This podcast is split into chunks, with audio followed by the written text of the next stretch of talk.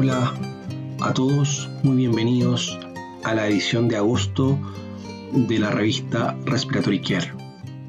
La elección del editor de este mes es un artículo de Miller y sus colegas de la Universidad de Duke que describe un programa para aumentar las publicaciones de trabajos de investigación realizados por terapistas respiratorios después de haber presentado en el resumen del trabajo.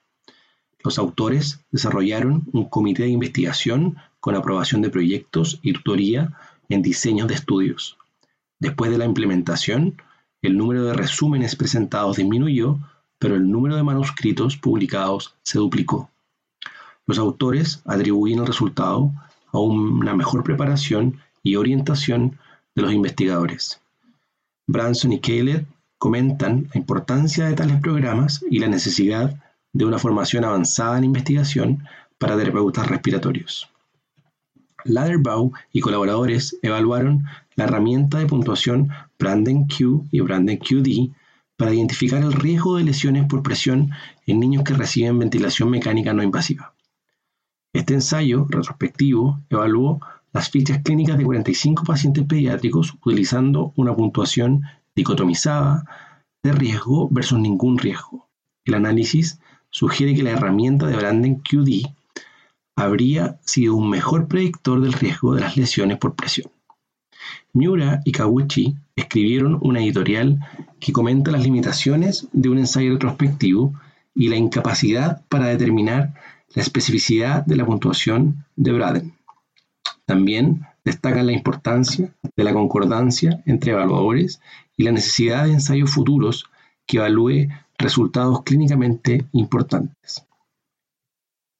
Gates y colaboradores evaluaron el uso de canon nasal de alto flujo, o SINAF, en conjunto con aerosolterapia en niños con asma. Revisaron retrospectivamente 171 casos, donde 104 pacientes recibieron terapia con aerosol a través de canon nasal de alto flujo y 67 recibieron terapia con aerosol mediante mascarilla y uso concominante de SINAF. No hubo diferencias entre los grupos en relación con la estadía de UCI ni estadía hospitalaria. Los autores concluyeron que la administración de aerosol a través de SINAF era equivalente a la terapia a través de una mascarilla. Napolitano escribió un comentario señalando las limitaciones de la naturaleza retrospectiva de este estudio y sugiere la evaluación mediante BNI puede ser una forma más sensible de comparar ambas técnicas. Nicola y sus colegas revisaron retrospectivamente los cambios en el uso de soporte respiratorio no invasivo en niños críticamente enfermos en 17 unidades de cuidados intensivos pediátricas durante un periodo de 10 años. El uso de ventilación invasiva se redujo en casi un 20% y el uso de soporte no invasivo aumentó en casi un 30%. En 2017, el uso de soporte no invasivo incluido la SINAF, superó el uso de ventilación invasiva. Carter y sus colegas realizaron una evaluación de laboratorio de un sistema para proporcionar óxido nítrico inhalado a través de un ventilador de transporte durante resonancia magnética. El sistema fue capaz de suministrar eh, óxido nítrico inhalado de 12 a 41 partes por millón a una FIO2 de 67 a 97%. Estos autores, además, desarrollaron una tabla de consulta para valores aproximados. Trias Sabria y colaboradores realizaron un estudio prospectivo en 36 sujetos utilizando un score de ultrasonido pulmonar para evaluar la gravedad de la lesión pulmonar en COVID-19. Se observaron correlaciones significativas entre el score de ultrasonido pulmonar LUZ y la SAFI, de sistémico, proteína C reactiva, lactato de deshidrogenasa y recuento de linfocitos. Los autores concluyeron que un puntaje de luz mayor o igual a 24 puede ayudar a identificar sujetos con COVID-19 que probablemente requieran ingreso a la UCI o mueran, mientras que, mientras que por otro lado luz se correlacionó con otros marcadores de gravedad en COVID-19. Janssen y colaboradores evaluaron un programa de rehabilitación pulmonar en sujetos con enfermedad pulmonar obstructiva.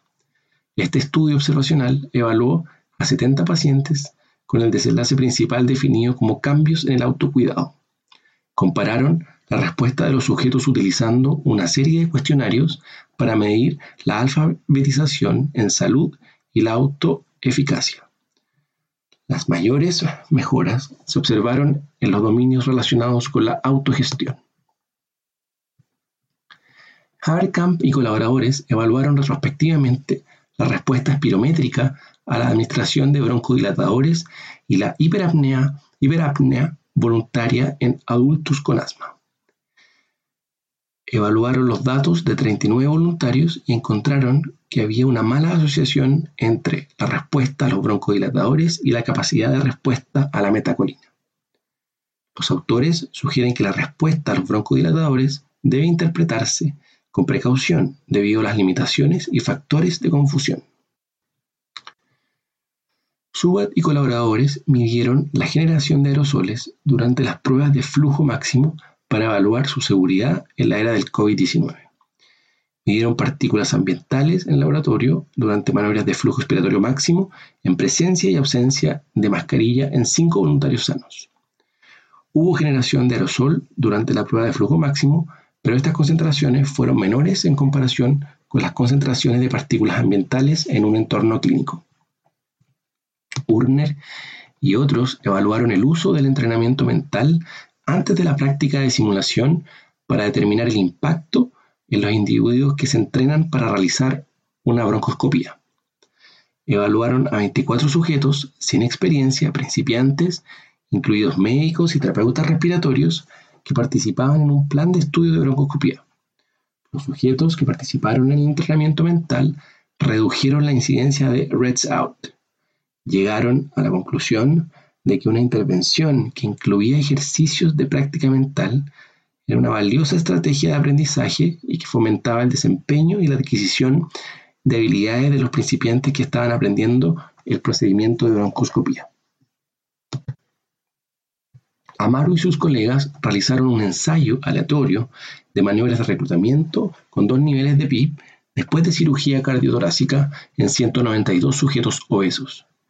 Después de la operación, los sujetos fueron asignados aleatoriamente a ventilación en volumen control y un nivel de VIP de 5 o una maniobra de reclutamiento y VIP de 10 centímetros de agua.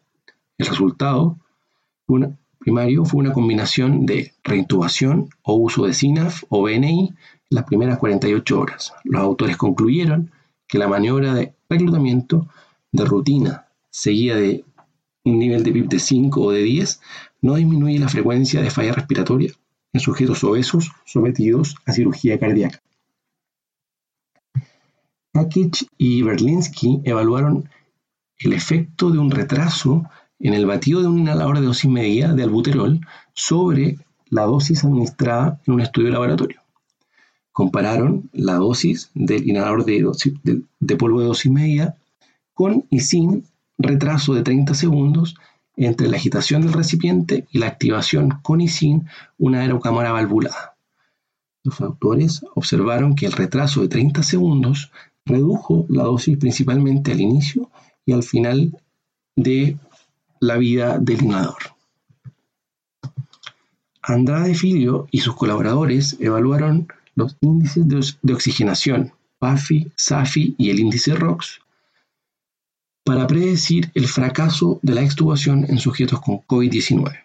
Evaluaron prospectivamente a 69 sujetos y no encontraron diferencias en las medianas de los índices de oxigenación y que tanto la SAFI como el índice de ROX eran buenos discriminadores del fracaso de la extubación en esta población.